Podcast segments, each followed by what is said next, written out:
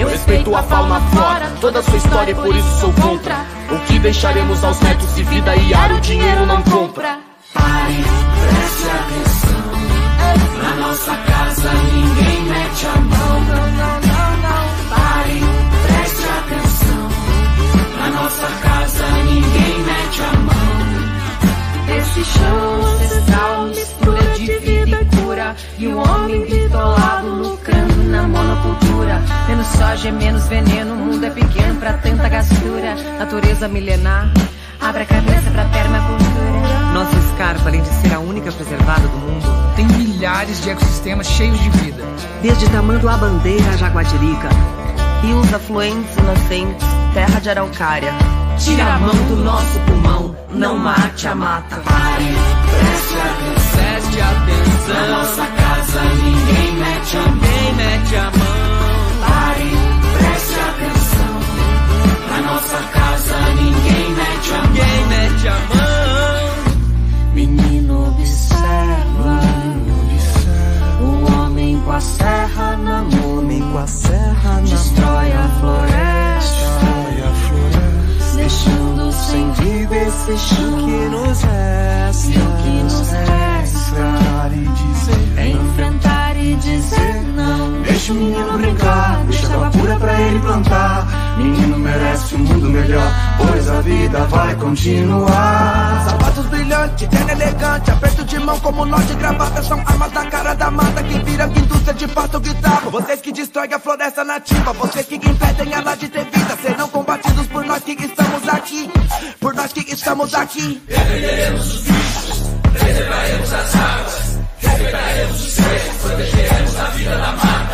Na Amazônia as marcas ainda ecoam por Mariana. E no Paraná não passarão. Salve a escarpa devoniana. Pare, preste atenção.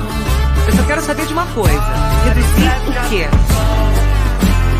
Pare, preste atenção. Reduzir a mata?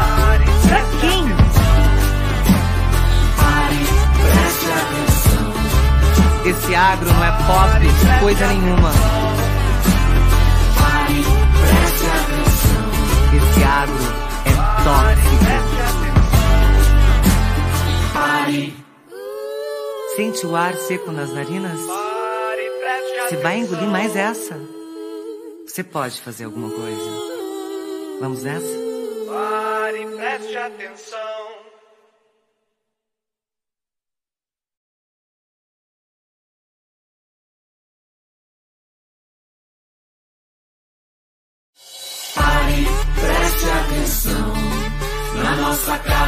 ninguém mete a mão. Pare, preste atenção. Na nossa casa ninguém mete a mão. Diga lá, você conhece o Guatelá, Vila Velha, o Lobo Guará. Os arenitos já foi mar. Escarpa devoniana, paisagem incrível, verdades à tona. O ser humano ultrapassa limites e para o planeta uma arma aponta. Eu respeito a fauna, a flora, toda a sua história e por isso sou contra. O que deixaremos aos netos se vida e ar o dinheiro não compra? Pare, preste atenção. Na nossa casa ninguém mete a mão.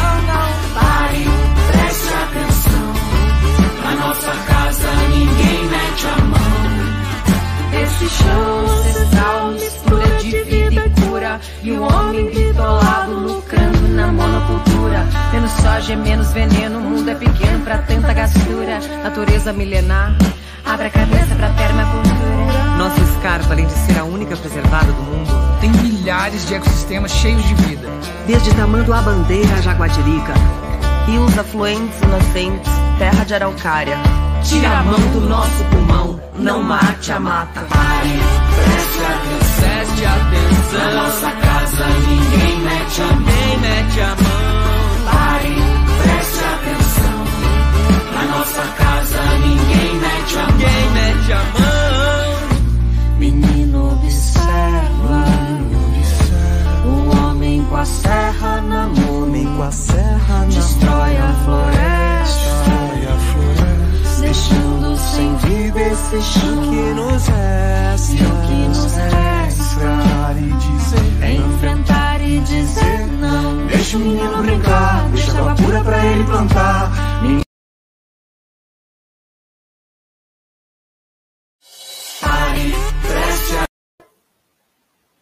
Olá, muito boa noite aos ouvintes da Rádio 95.7 FM.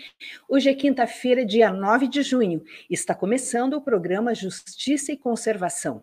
Eu sou Maria Celeste Corrêa e nós ficamos juntos até às 19 horas. No programa de hoje, mudanças na legislação podem afetar a Serra Catarinense e destruir o que resta dos ecossistemas da região jornalismo climático. Essa é uma discussão que envolve muitos aspectos e hoje nós vamos abordar o tema sob a ótica dos direitos humanos. Fique com a gente dentro de 10 segundos.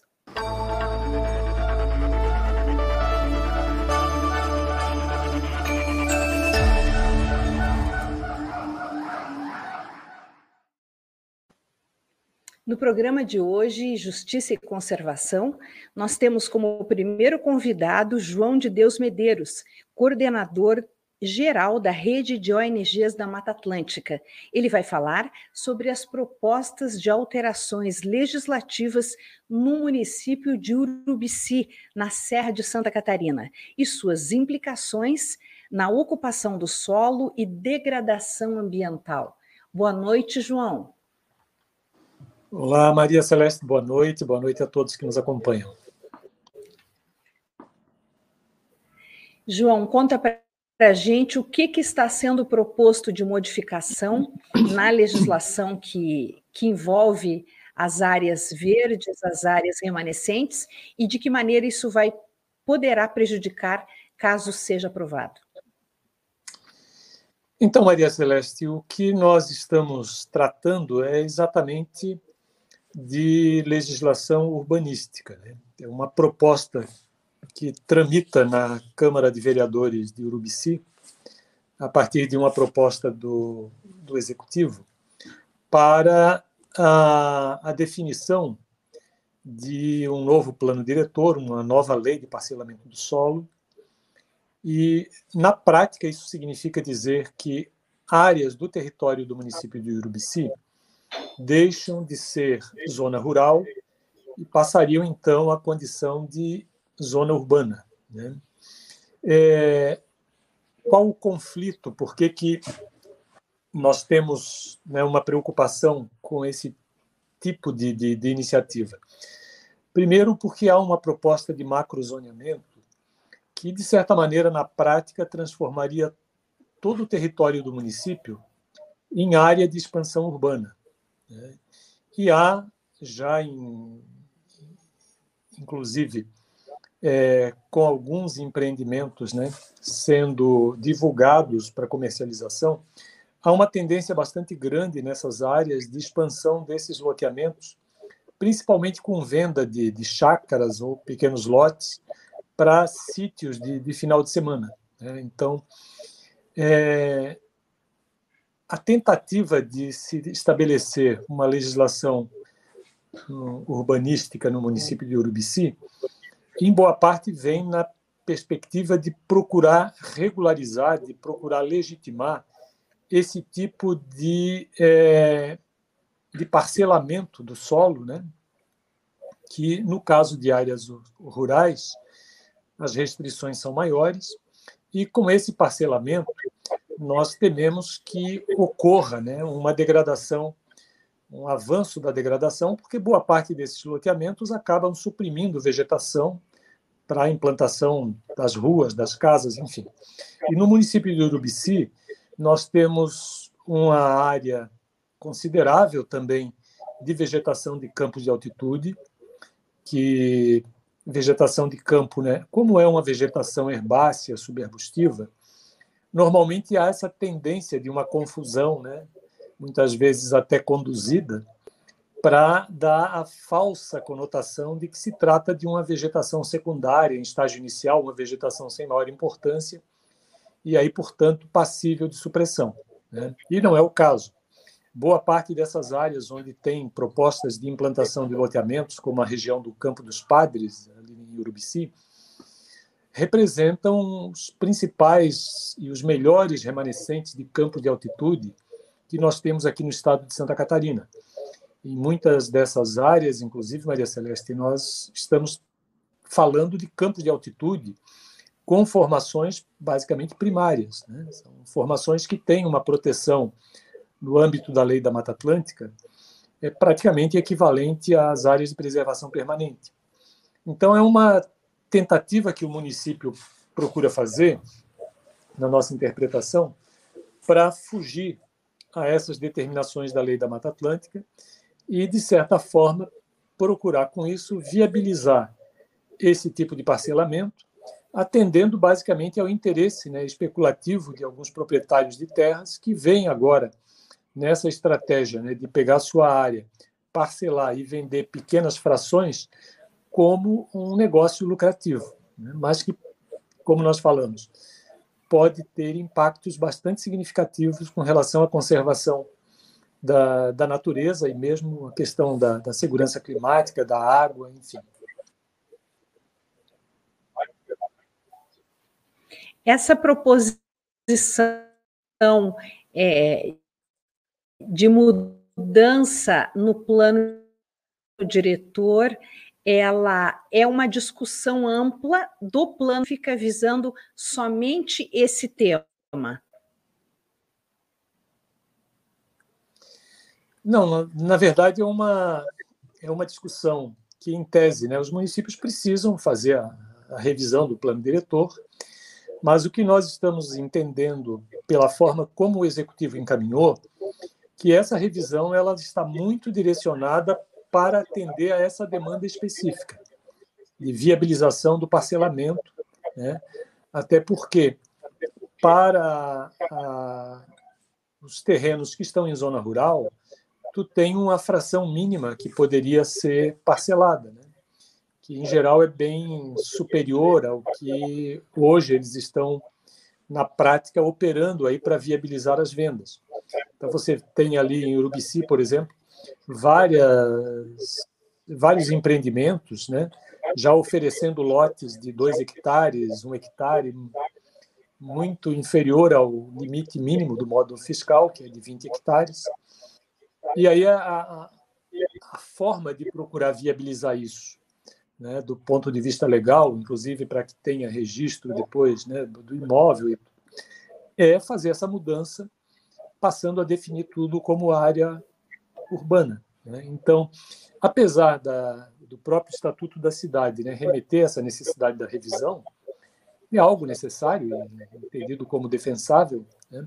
mas no caso específico de Urubici, nós estamos assistindo a um processo que tem um indício muito claro de direcionamento para atender a, essa demanda né, específica do setor imobiliário e que tem se mostrado né, como uma, uma pressão especulativa preocupante por uma razão também bastante é, objetiva, Maria Celeste. Nós tivemos os dados né, recentes aí do INPE SOS Mata Atlântica, indicando que o aumento do desmatamento no Mata Atlântica cresceu 66%. Ora, o dado por si só já é absolutamente preocupante e eu diria até inaceitável né, para um bioma que já teve mais de 80% da sua área convertida. O dado mais inquietante é que, no caso de Santa Catarina, que ainda está entre os cinco estados que mais perderam a área de Mata Atlântica, essa, é, esse desmatamento ele tem ocorrido preferencialmente, quase que exclusivamente, por conta de expansão de perímetro urbano. Então, aqui nós não temos mais aquela pressão que havia no passado de desmatamento para expansão de fronteira agrícola. Né? Hoje, a quase totalidade da, da, dos tensores de desmatamento aqui no estado estão associados com a supressão de vegetação para dar lugar a esses loteamentos. Né? Boa parte disso tem ocorrido na, na região litorânea, né? e a gente entende essa pressão toda turismo, enfim. Mas agora nós estamos assistindo isso também na região da Serra, e essa iniciativa do município de Urubici ela é bastante preocupante exatamente porque ela sinaliza né, para uma tentativa de é, procurar legitimar esse processo, que é um processo bastante preocupante, né? porque, é, como nós falamos, a Mata Atlântica já teve uma boa parcela da sua área original convertida, e a própria lei deixa bastante claro né, que todo empreendimento, inclusive um loteamento, a construção de uma casa, ela deve preferencialmente ser feita em áreas já alteradas. E nós temos no Estado né, uma porção aí bastante significativa de áreas já alteradas que poderiam receber esses espaços, poderiam ser elencados como espaços para expansão urbana. Não exatamente viabilizar a expansão urbana sobre esses remanescentes de campos de altitude, sobre remanescentes de florestas de araucária, que é a vegetação predominante que cobre ainda esse, esses remanescentes né, no município de Urubici. Então, isso nos preocupa então, pra, bastante.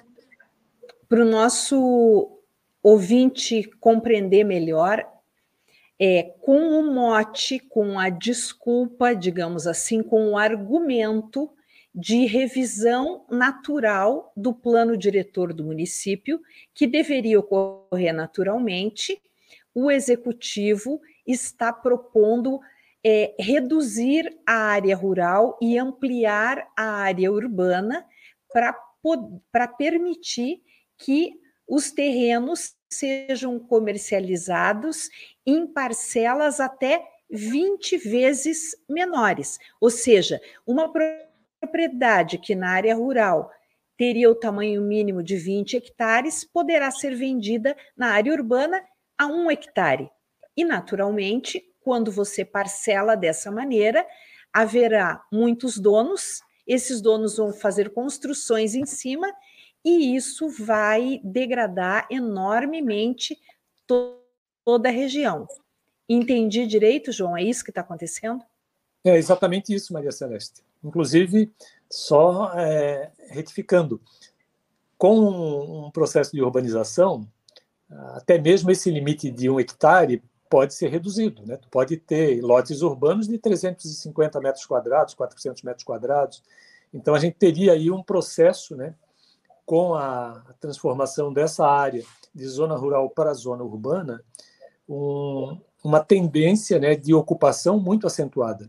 E como eu falei para você inicialmente, né, um outro aspecto que nos chama atenção e que precisa ser ressaltado é que nós não estamos lidando né, com um espaço onde nós tenhamos um déficit habitacional que justificasse, por parte do interesse social, viabilizar a expansão desses loteamentos. Muito pelo contrário, a maioria dos clientes desses loteamentos que estão sendo projetados ali na região são clientes que vão utilizar essa área como uma moradia de recreio, né, como uma segunda moradia de final de semana ou quiçá apenas para passar alguns dias durante o inverno, né, para porque tem todo esse apelo, né, dos períodos de dias mais frios aqui na serra. Então, é algo que, mesmo do ponto de vista social, não existe a menor justificativa para se avançar num processo de estímulo à ocupação como é esse que está ocorrendo agora com a proposta do, do Executivo de Urubici. E um outro aspecto também bastante relevante, Maria Celeste, é que nós temos, né, na legislação federal, alguns parâmetros básicos mínimos para que o próprio município é, defina uma área no seu território como urbana. Isso no sentido do município ter que prover alguns serviços básicos para que uma determinada área possa ser realmente classificada como urbana. E na maioria da, dos casos ali em Urubici, esse território que eles estão propondo, né, assumir esse macro zoneamento urbano envolve áreas que não há nenhuma infraestrutura. Né? Áreas em que você não tem fornecimento de água, que você não tem ainda energia elétrica, que alguns sequer acesso, como o Campo dos Padres. Né? O Campo dos Padres tem um acesso muito precário, que basicamente você só consegue fazer né, a cavalo com veículos tracionados. Né? Então, nem esses requisitos mínimos da própria legislação urbanística geral nacional estão sendo respeitados pelo município nessa proposição. Né? Mas, o, como eu te falei, o grande problema que a gente vê é, é essa interpretação né, de ter o legislador municipal procurando dar vazão a um processo de especulação imobiliária que vai, obviamente, se caracterizar como um tensor muito significativo para aumentar a pressão sobre remanescente de Mata Atlântica e remanescentes de Mata Atlântica que, inclusive, resguardam espécies ameaçadas de extinção, tanto da fauna quanto da flora. Né? Só para, no caso de Urubici, né, para citar dois exemplos que são bem conhecidos boa parte desses remanescentes são áreas em que nós temos aí as últimas populações de araucária angustifolia, o pinheiro, né, que é uma espécie ameaçada, da própria do próprio xaxim, né, que também é outra espécie já considerada como ameaçada de extinção, e os campos de altitude, né, que são áreas de vegetação muito delicada, né, e que no contexto mesmo da Mata Atlântica sobrou muito pouco de campos de altitude é, com um nível de conservação razoável. Inclusive, essa área do Campo dos Padres, né, só para exemplificar bem, era uma área tão importante do ponto de vista de conservação da biodiversidade e também para a manutenção dos recursos hídricos, é nascente das principais bacias aqui de Santa Catarina, né, estão localizadas nessa região, que essa área foi objeto, inclusive, de uma proposta de criação de um parque nacional, né, um projeto que foi concluído, foram feitas, inclusive, várias audiências públicas, inclusive em Urubici, só que é, o governo federal acabou não criando essa unidade. Né? Então, é uma área que já os estudos comprovaram né, que tem uma relevância ambiental tão significativa que chegou a esse né, ao nível de se admitir a proposição de transformá-la numa unidade de proteção integral. E agora, com essa iniciativa do município, nós temos esse risco de ver essa área completamente retalhada, né, com esse processo de fragmentação e de ocupação é, que vai, obviamente, provocar um impacto muito significativo sobre essa área de extrema relevância para a conservação da biodiversidade. Isso tudo é muito preocupante.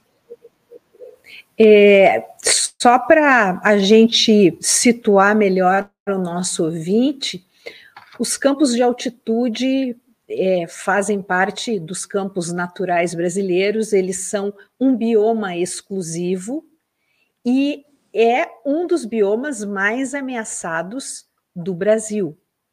E por mais que as pessoas não percebam, é exatamente nos campos, como o João acabou de dizer, que existem muitas nascentes de água, além das inúmeras, centenas, milhares de espécies de plantas e de animais, que são algumas características exclusivas, né, João, de alguns campos tem determinadas formações, uns em Santa Catarina, outros no Paraná, uns de grande altitude, outros de média altitude, dependendo da localização, muda a feição desse campo e as pessoas não percebem que ali são grandes reservatórios de água nesses locais, nesses campos.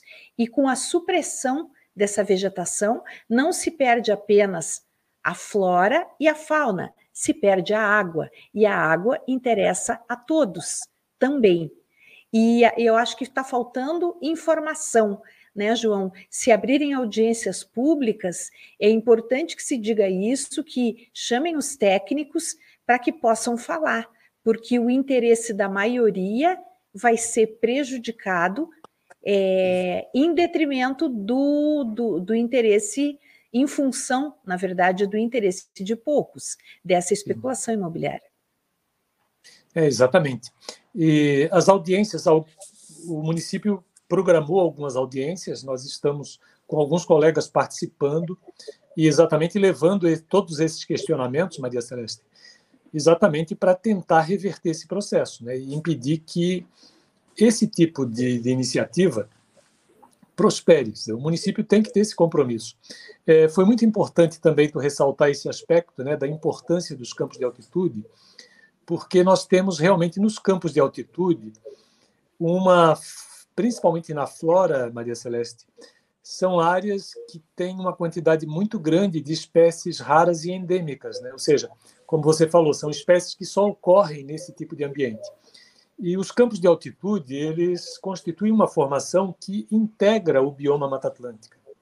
Né? Apesar de existir hoje, tramitando no Congresso Nacional, né, um projeto de lei para retirar os campos de altitude do domínio da Mata Atlântica e que é, de novo, uma outra iniciativa né, que vem exatamente nessa direção, né, de retirar a proteção legal para que se possa legitimar esse avanço sobre essas áreas que são extremamente importantes. Sobre a conservação de recursos hídricos, é outro ponto absolutamente relevante, porque, inclusive, aí é, é, é, é bom a gente destacar isso. É, essa área, por exemplo, do Campo dos Padres, ela basicamente comporta as nascentes de três grandes bacias hidrográficas aqui de Santa Catarina, né? a bacia do Itajaí, a bacia do, do Rio Pelotas e a bacia do Tubarão. É, basicamente, quase dois terços do estado depende da conservação dessas áreas para ter água né, em quantidade e qualidade. As turfeiras que nós encontramos no alto dos Campos dos Padres, né, que funcionam como essa caixa d'água lá, né, para reter essa água e manter durante mesmo períodos de maior estiagem, né, os cursos d'água com regularidade, são turfeiras assim belíssimas, talvez as melhores turfeiras que nós temos aqui na América do Sul. E isso tudo eventualmente pode estar sob risco em função dessas intervenções para parcelamento para uso urbano, o que é completamente inadmissível, né? Até se a gente falar, como você bem mencionou, Maria Celeste, nessa questão do interesse coletivo, né, de ter água disponível aí para a população, não só de Urubici, mas de vários outros municípios do estado, que também terão essa regularidade no abastecimento se nós, como sociedade, conseguirmos né, conservar essas áreas que são estratégicas para manutenção e para garantia da qualidade dessa água. Além disso, nós precisamos também lembrar que essas áreas mais altas aqui do estado são as áreas prioritariamente responsáveis por toda a recarga do aquífero Guarani. Então, quando nós falamos de recursos hídricos, tanto superficiais quanto os recursos é, sub, é, de, do lençol freático, garantir a conservação dessas áreas é algo que tem que ser visto pelo Estado, pelos municípios, como absolutamente prioritário e não faz o menor sentido né, que esse interesse seja relativizado em função de um interesse menor, que é o interesse privado né, de lucro com a venda de, de, de lotes parcelados. Então, essa, as audiências públicas estão ocorrendo, ontem já teve uma primeira audiência, e nós temos né, tentado ocupar esses espaços para até alertar mesmo a população de Urubici sobre as implicações que uma mudança na lei urbanística do município poderia ter e como essas implicações poderão prejudicar também os moradores de Urubici, fazendo com que isso seja né, discutido com maior consequência. E a gente tenha, a partir dessa discussão, uma redefinição dessas linhas da proposta de lei urbanística do município de Urubici, de tal maneira que ele consiga garantir a conservação desses espaços naturais estratégicos. É, foi muito importante também, João, essa sua observação do papel das, das turfeiras, das áreas úmidas, das áreas encharcadas de campos.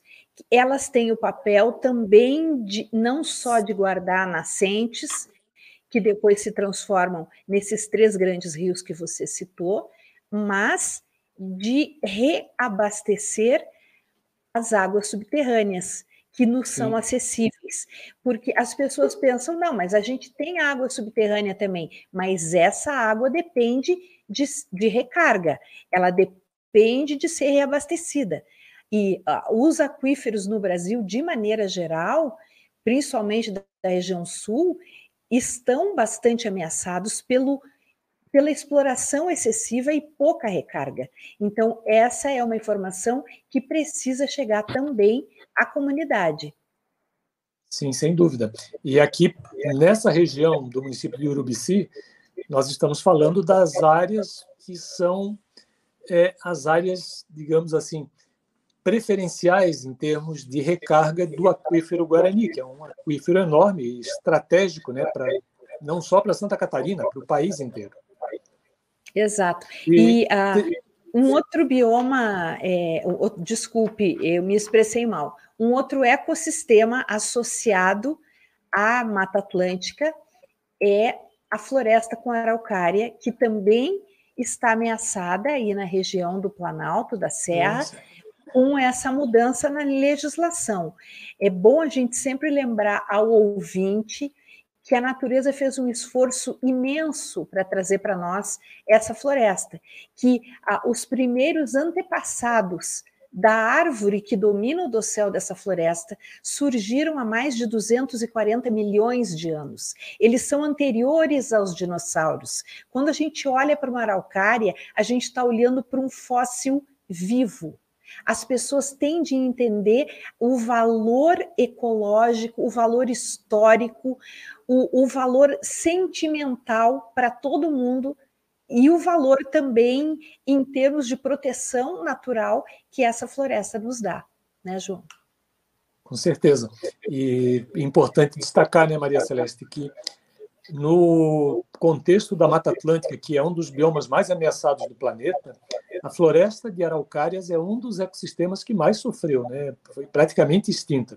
E não é, além da espécie araucária, nós temos uma infinidade de outras espécies, né, que vivem na floresta de araucária, muitas delas espécies ameaçadas de extinção, né, e que dependem necessariamente da manutenção desses poucos remanescentes que sobraram para sobreviver. Né? E o Brasil tem esse compromisso de reduzir a ameaça de extinção de espécies e não está conseguindo cumprir. Essa semana mesmo saiu a portaria, a nova portaria do Ministério do Meio Ambiente, atualizando a lista de espécies da flora brasileira ameaçadas de extinção, e nós tivemos um aumento nessa lista, Celeste, de 51%. Né? De, de 2.113 espécies que nós tínhamos na lista de 2014, nós passamos para 3.209 espécies ameaçadas nessa lista de 2022. Ou seja, o número de espécies ameaçadas só está aumentando. E por quê? Exatamente por essa inabilidade nossa de garantir a conservação desses poucos remanescentes que sobraram, né, para que esse processo de extinção, no mínimo, né, tenha uma estabilização e não continue crescendo como a gente está assistindo. E aí é importante lembrar isso, né? A floresta da araucária, além da araucária angustifolia, abriga uma infinidade de outras espécies de plantas e animais, e a maioria, grande parte dessas espécies que o Brasil já reconhece como ameaçadas de extinção, são espécies da Mata Atlântica. Então, proteger a floresta de araucária, proteger os campos de altitude, proteger a Mata Atlântica de um modo geral, é um compromisso que não pode fugir né, da responsabilidade dos legisladores municipais, dos prefeitos municipais, enfim, de todo agente público e de todos nós que estamos aqui né, como cidadãos, que temos que ter esse compromisso de garantir a conservação do pouco que sobrou e trabalhar no sentido inverso, né, de procurar restaurar e criar uma condição melhor para a sobrevivência dessas espécies e não o inverso, como infelizmente tem sido a tendência com essa, ou tem se mostrado, né, com essa lei que o município de Urubici está propondo e que está em fase agora de discussão. É, somente dentro da floresta com araucária, nós temos identificadas mais de 1.500 espécies, entre herbáceas, arbustivas, é, árvores, arvoretas, enfim, muitas espécies. E espécies também muito importantes associadas à, à própria araucária, como, por exemplo, a erva mate, que é uma planta conhecida de todos e que, no regime natural, ela depende do sombreamento da araucária para se desenvolver para sobreviver. A gente tem uma infinidade de espécies e, e a floresta com araucária ela é tão rica, ela é tão extraordinária na sua origem que, ao contrário do que acontece, por exemplo, no hemisfério norte, que o inverno é um período em que os animais sofrem, muitos hibernam, emagrecem, é, é o período de maior pujança que existe.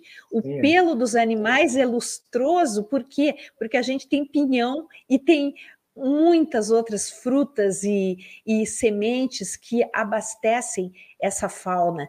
Então, a nossa floresta com araucária, ela é uma preciosidade, nós precisamos lutar por esses remanescentes. E eu sonho que chegue o dia em que a gente não esteja mais discutindo a supressão e sim noticiando o plantio, o replantio, a ampliação de áreas, o reflorestamento. É isso que a gente precisa fazer para ter futuro e para ter água, né, João? Para ter água. Isso. E para ter um clima, né? Também mais amigável, porque Santa Catarina também tem sofrido muito né, esses efeitos nefastos de mudanças climáticas extremas. Né? E o município de Urubici ainda tem esse segundo agravante, né, Celeste? Porque é um município de topografia bastante acidentada né, e que é, essa expansão, principalmente nessas áreas mais escarpadas, pode significar, inclusive, ocupação de áreas críticas, né, do ponto de vista do risco de acidente depois. Mas, enfim, acho que principalmente essa questão do compromisso né, com a conservação e, como você bem falou, um compromisso futuro de restauração da Mata, da Mata Atlântica é algo inadiável e que nós precisamos realmente cobrar com intensidade, principalmente dos administradores públicos. Né? É inadmissível que o poder público se constitua num fator de risco para a segurança e manutenção da Mata Atlântica ainda hoje. É, e, e, e para finalizar, acho que é importante a gente salientar que se houver essa alteração na lei, todos vão ser afetados também, porque no futuro o turismo vai reduzir, porque existe uma grande atração natural na região que chama os turistas. Se você degradar essas áreas, essa é a grande matéria-prima do turismo. Se você degradar essa região, degradar essas áreas, os turistas vão buscar outras paisagens. Sim, sim. É, hoje, aqui na região da Serra Catarinense, o grande atrativo é a paisagem, né? o clima é a paisagem. Degradar a paisagem significa comprometer, né? Se você transforma tudo isso numa malha urbana, onde vai estar a atratividade para gerar todo esse movimento turístico? É outro aspecto é também que precisa ser bem lembrado. João, muito obrigada pela entrevista.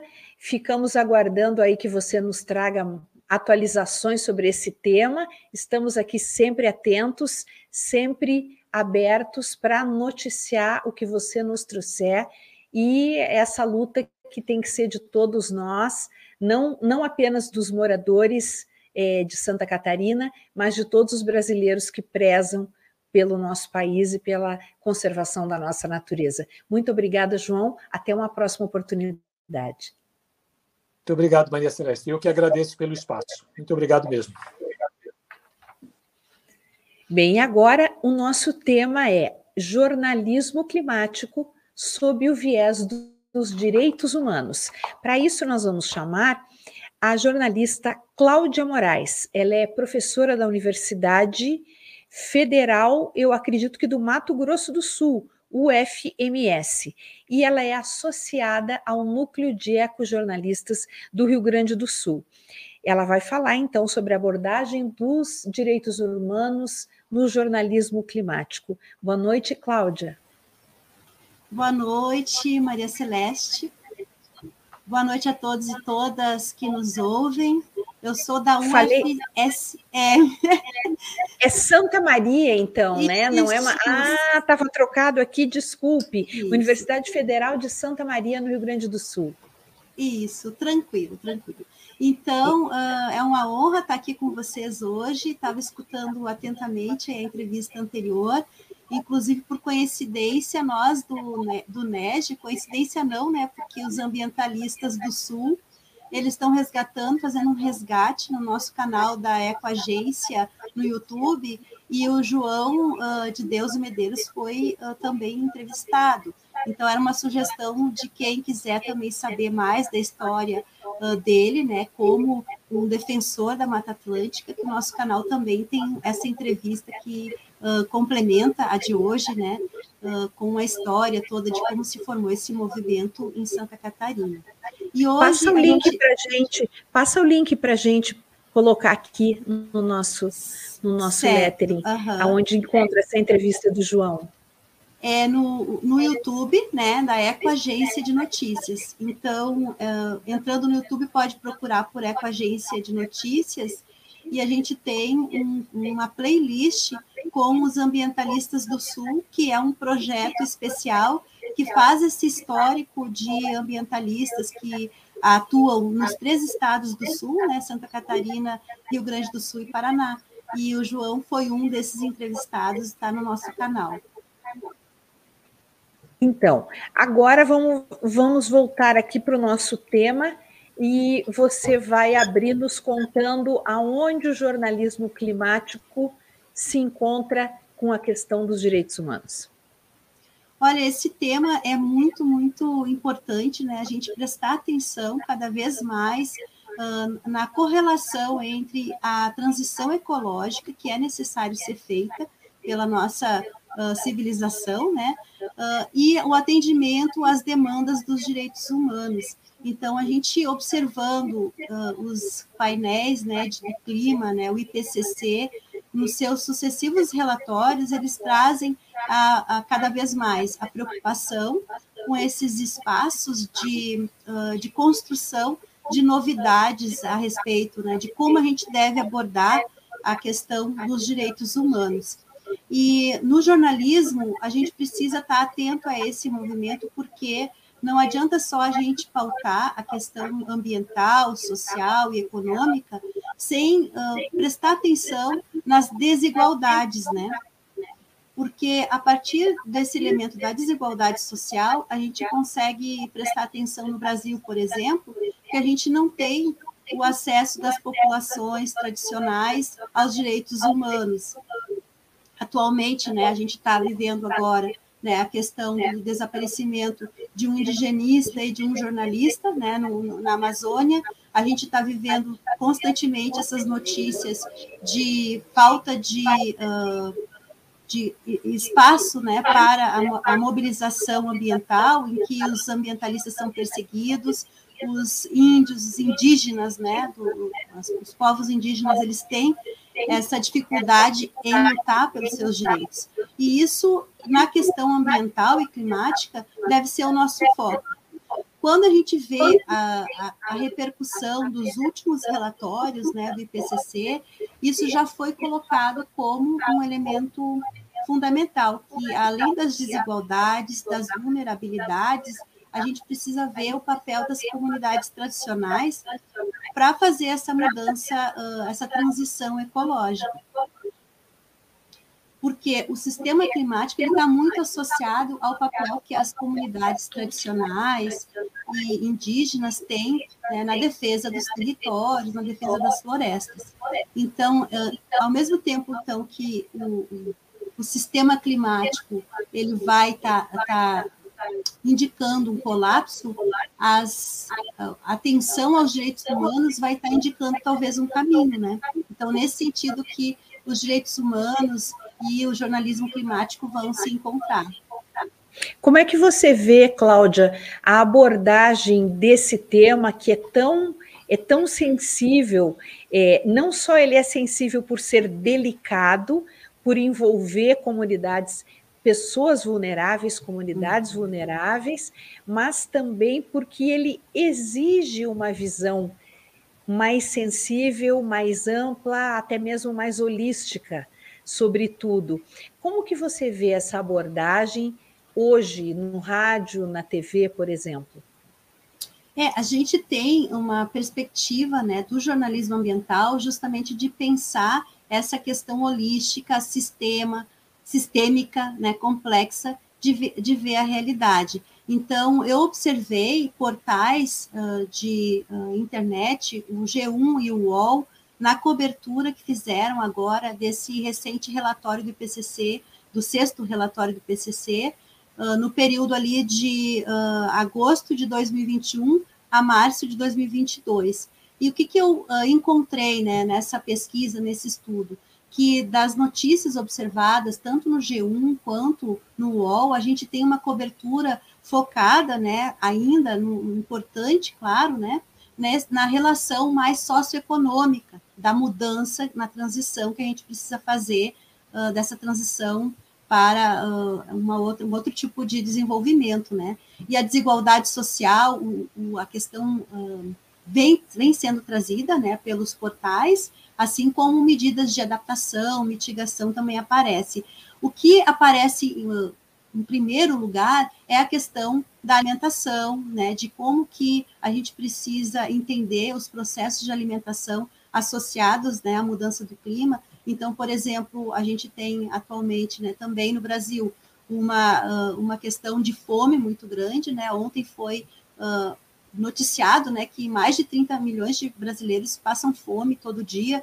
Então, isso, como que a gente vai resolver o problema da fome, né, que é o acesso ao direito humano à, alimentação, uh, e, e, e, ao mesmo tempo, promover uma, um desenvolvimento sustentável, né, uma sustentabilidade uh, ambiental.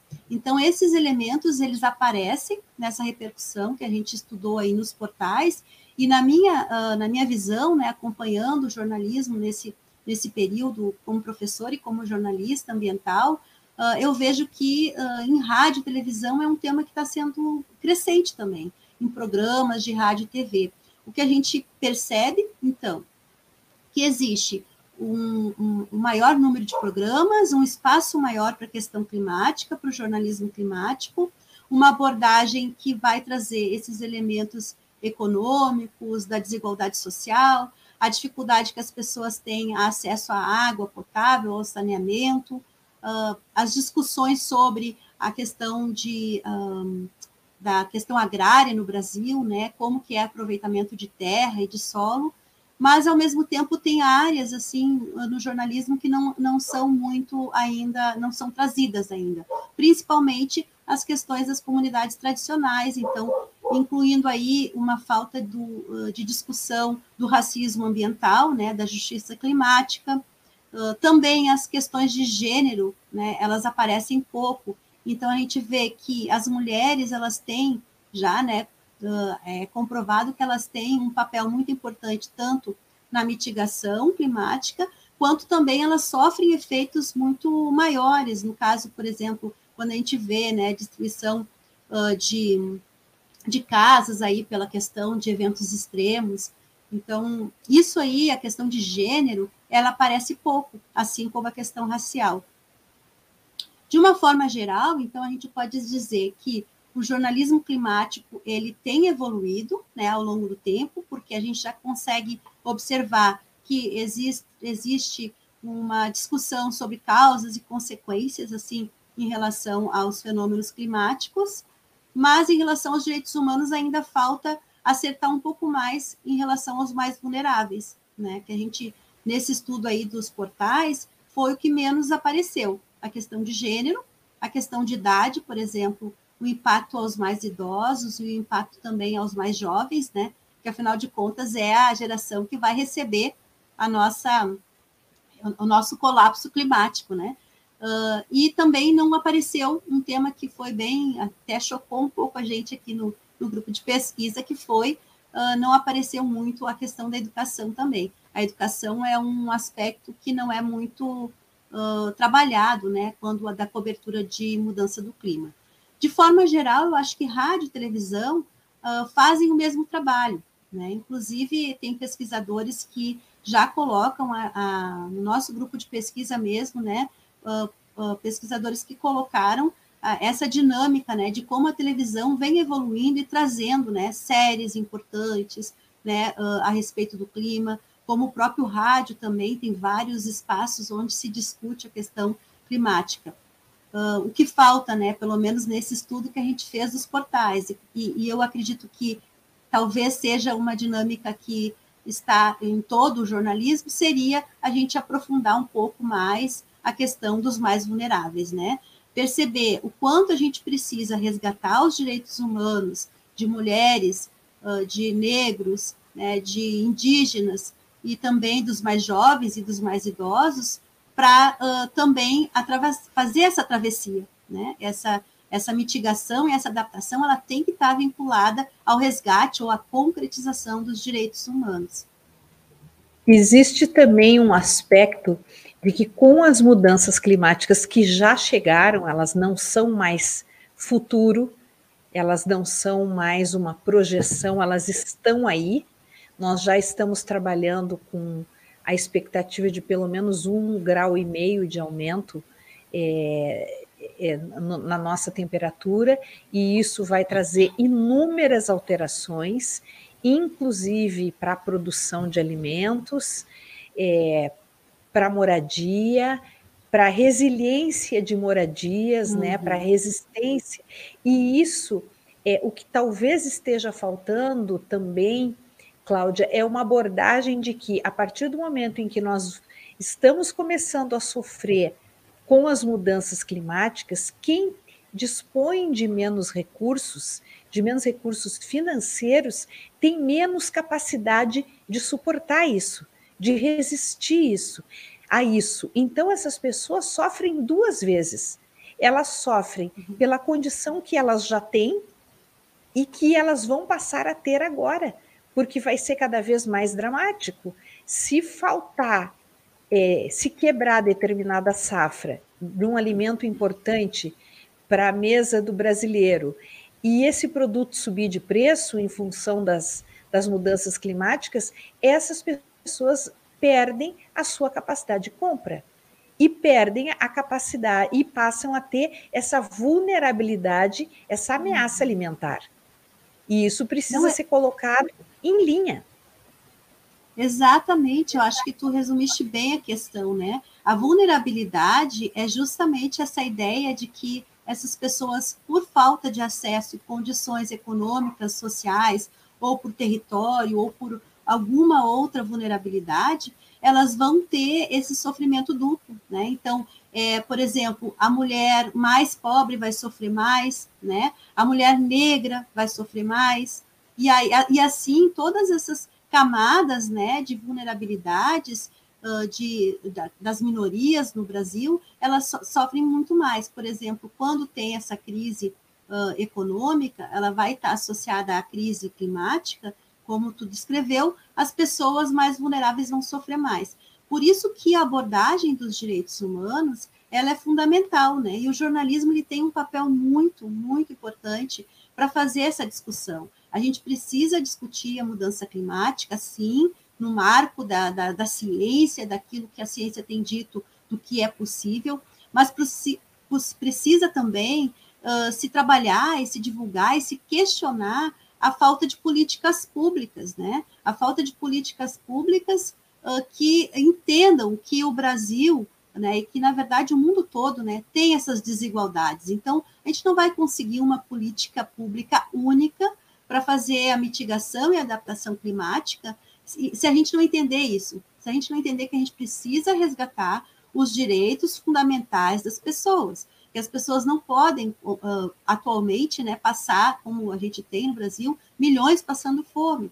Se, uh, se tiver um problema de insegurança alimentar associado à questão climática, essas pessoas já estão com, com esse problema uh, sem a mudança climática. Então, a gente precisa fazer toda uma discussão e o jornalismo é muito, muito fundamental nisso.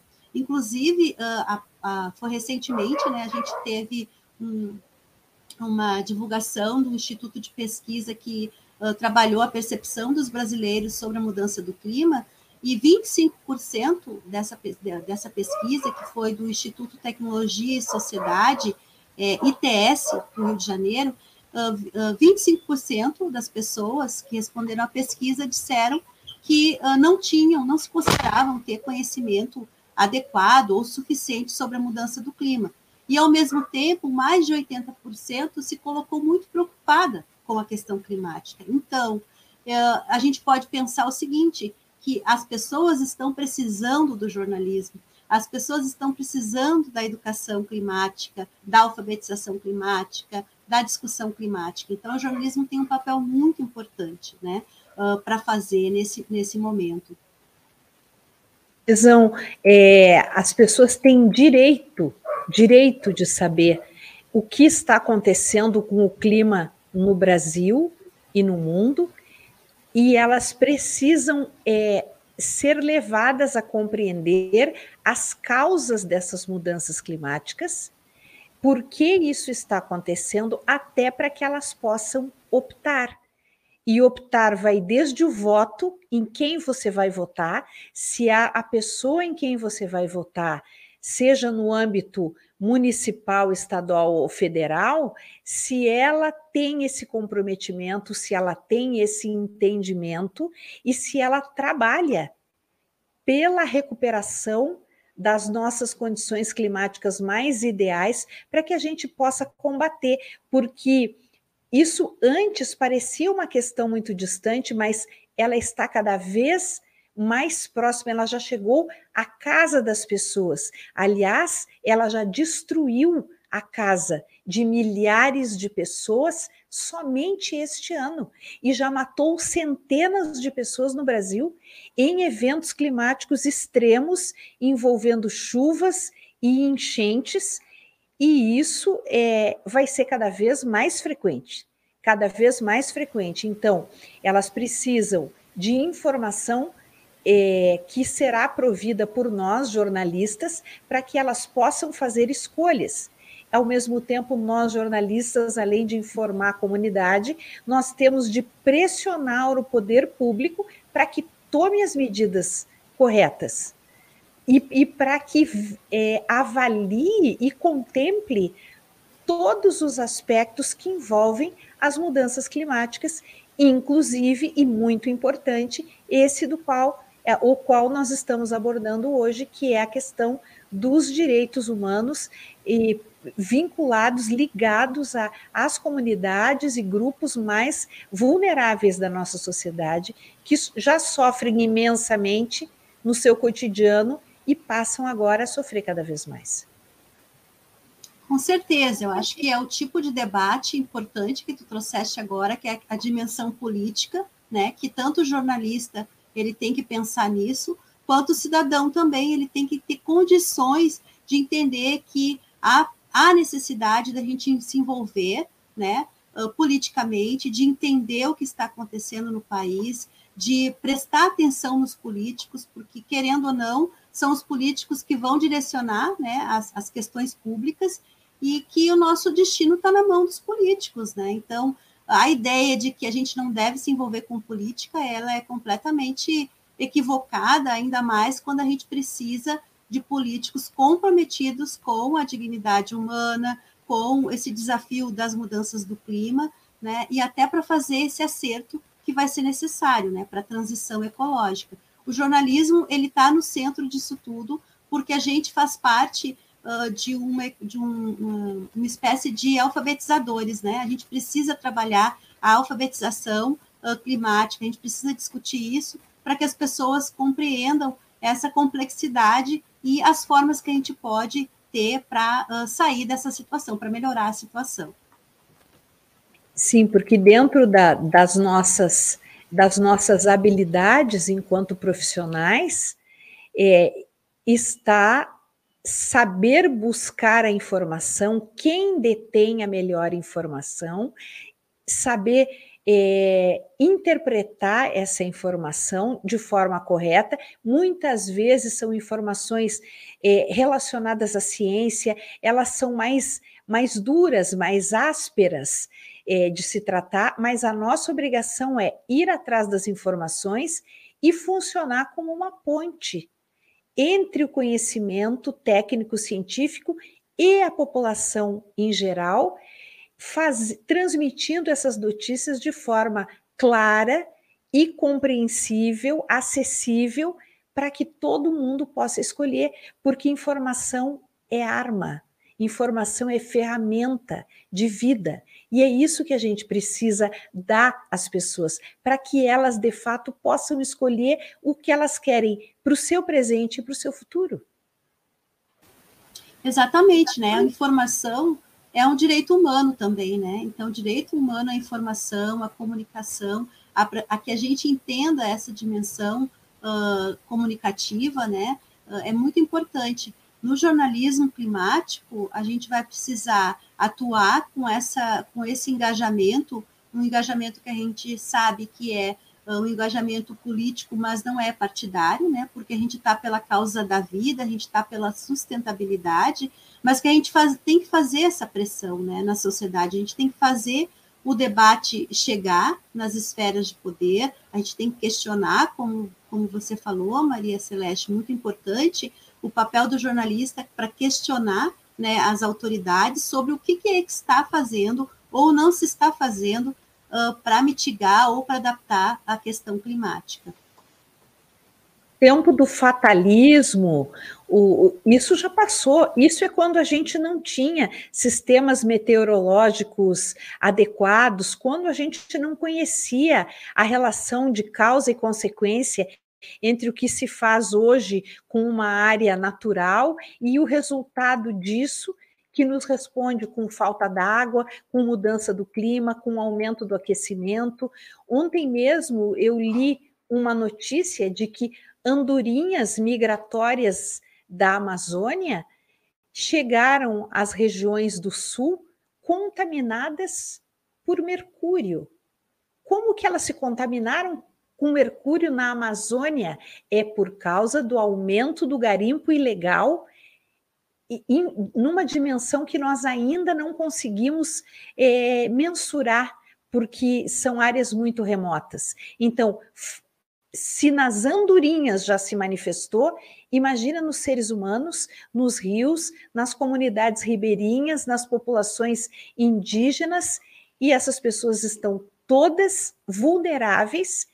Nós temos tido um desmonte da fiscalização, e, e, e essa é a situação do Brasil, e cabe a nós denunciar e denunciar, inclusive, o desaparecimento dos nossos, como é o caso desse jornalista inglês que está desaparecido há alguns dias junto com um indigenista, e a gente ainda não sabe dele. Precisamos saber, precisamos continuar cobrando, e essa situação tem de se resolver.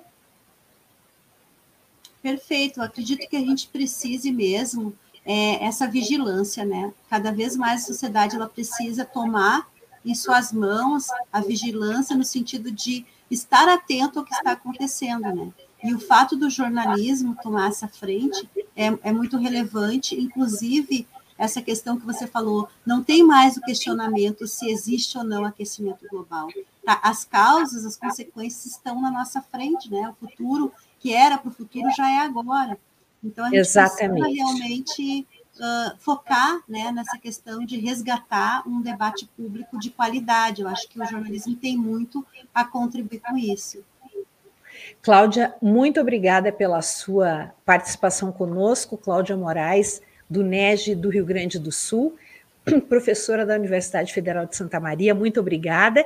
A gente volta com a coluna das ecojornalistas na próxima quinta-feira.